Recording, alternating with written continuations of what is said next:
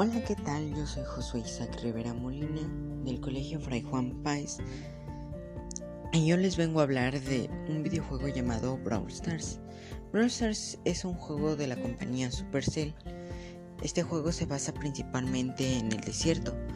Sus personajes son llamados Brawlers y hasta el momento son 46.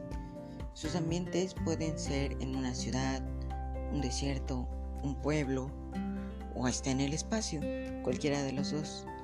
También existen diferentes categorías de personajes. Están las rarezas de trofeos, recompensas de trofeos, especiales, épicos, míticos y legendarios. En cada rareza puede contener entre 5 y 6 brawlers, en excepción de los de camino de trofeos. Estas pueden contener hasta 12. Ha tenido distintas actualizaciones desde que salió la beta.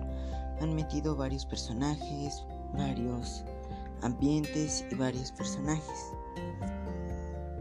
Gracias, eso sería todo.